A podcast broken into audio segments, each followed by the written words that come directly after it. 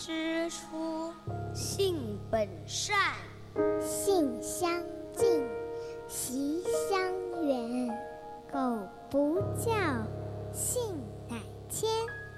教之道，贵以专。金戈铁马，不敌琴棋书画。青山古道，品一杯禅意清茶。三味书屋，带你寻一处心灵的休憩之地。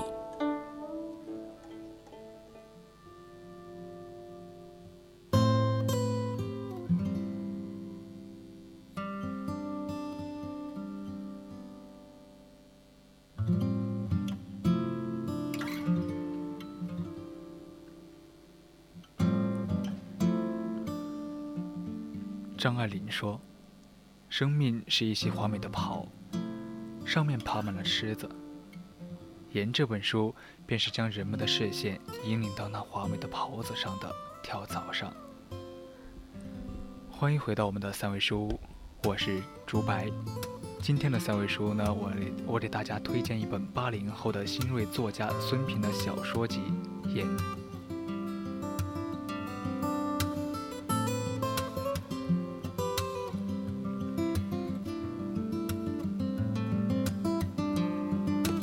孙平在一九八四年出生在山西的吕梁，戴眼镜，优雅，就像我们的学姐模样。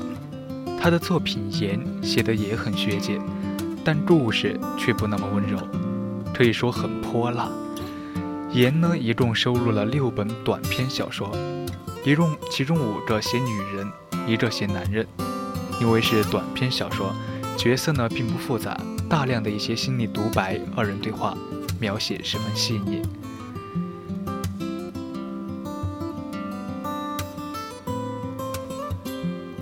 也许每个人都是这世间的盐，食了味道便丢在外面，任人践踏。我们殊途同归，必定要惺惺相惜。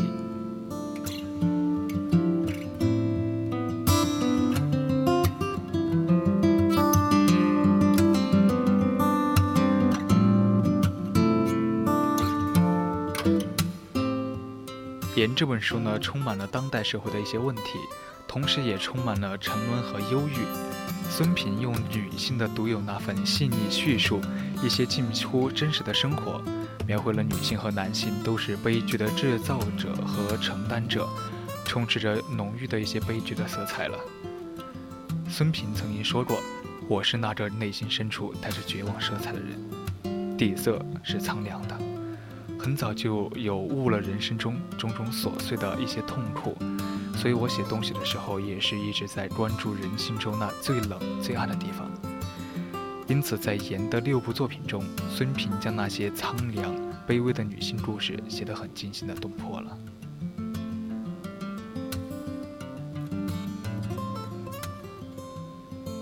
机身里两个残缺的人，最后都用自己的方式跳出了自己的地狱。获得了一种新生。虽然呢，他们最后都死了，但他们都以为他们选择的是极好的。寄生里几乎写到了社会的一些最底层。小说呢，惊人的呈现了贫穷者根子上的一些卑微、残疾带来的一些内心的隐痛，以及所造成的一些病态忍者。对于主人公常勇来说呢，双目失明的残疾和从小女扮男装的自我保护措施，给他身心造成了双重的不可弥补的伤害。如履薄冰的生活，希望被遮蔽的羞耻，令他极度的自卑了。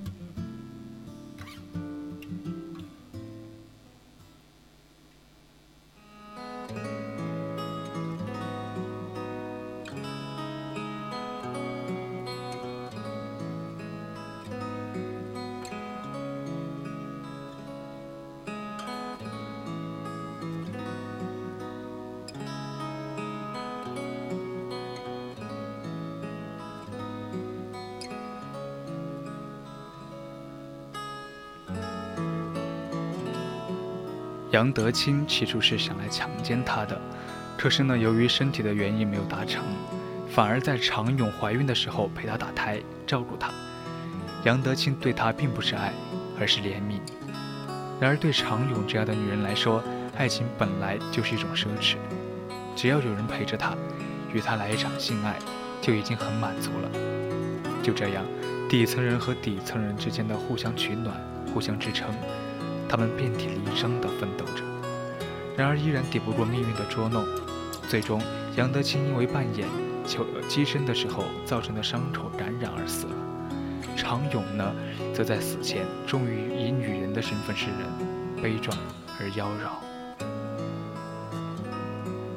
东山宴里的彩彩和阿德，那缺爱的彩彩渴望着幻想中的那个不被抚摸，而失去母亲的阿德把头钻进土中，只为了和死去的母亲团聚。作家边写一边流泪，温暖着自己，也虐待着他人。作者的命运至死方休了。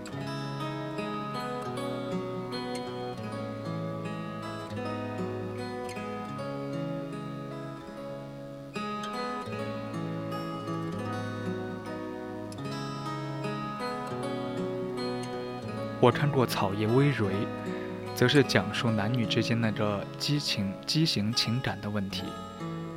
李天星是一个身世颇为坎坷的一个流浪的画家。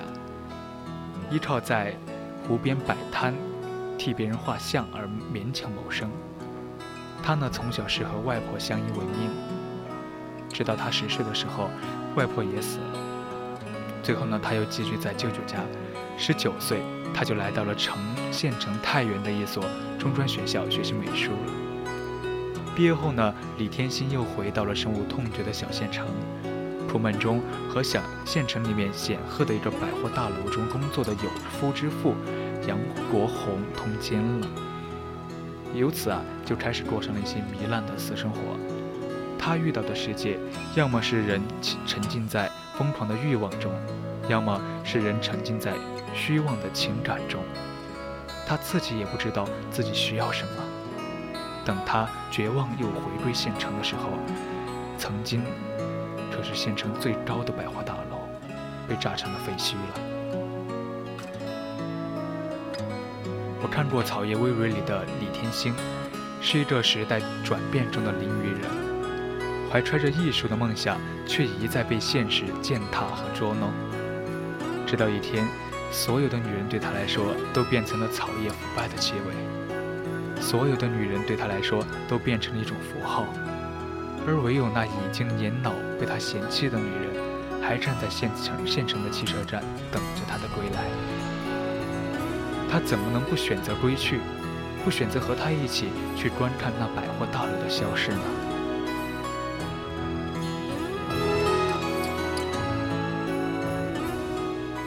因父之名》里面被逼死自己父亲的女儿，是经历了怎样一种磨难？才会把强奸自己的老头认作父亲，把这感情当作真正的爱情。因为他，在他即将崩溃的时候，老头告诉他，他会保护他的。老头不会把他的遭遇不幸告诉任何人的。所以从那刻起，老头成了他真正意义上的父亲和整个世界，成了他的奴隶，他圈养的宠物，他的工具。而他还要在最后为他而逼死自己真正的父亲。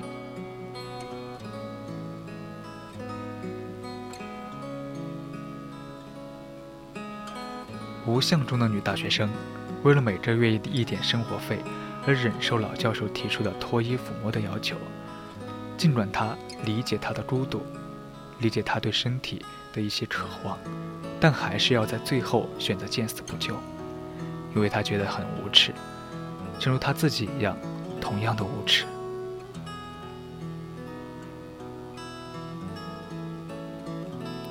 去魅》力，方山中学女老师李林燕身上有很多女人的影子。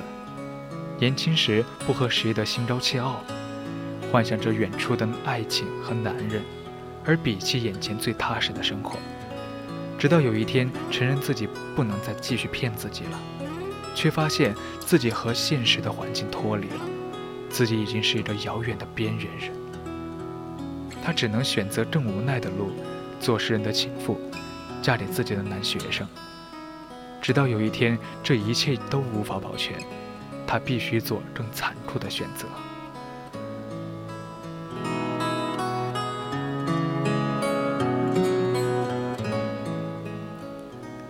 这是一篇非常有意思的小说。孙平把一部情色小说小说悉心经营到具有一种精神分析的深度，具有一种高妙艺术境界的地步，这非常不容易。最后呢，他能能让我们读者透视社会和人性的犀利，看到孙平内心深处一种普度众生的悲悯情怀。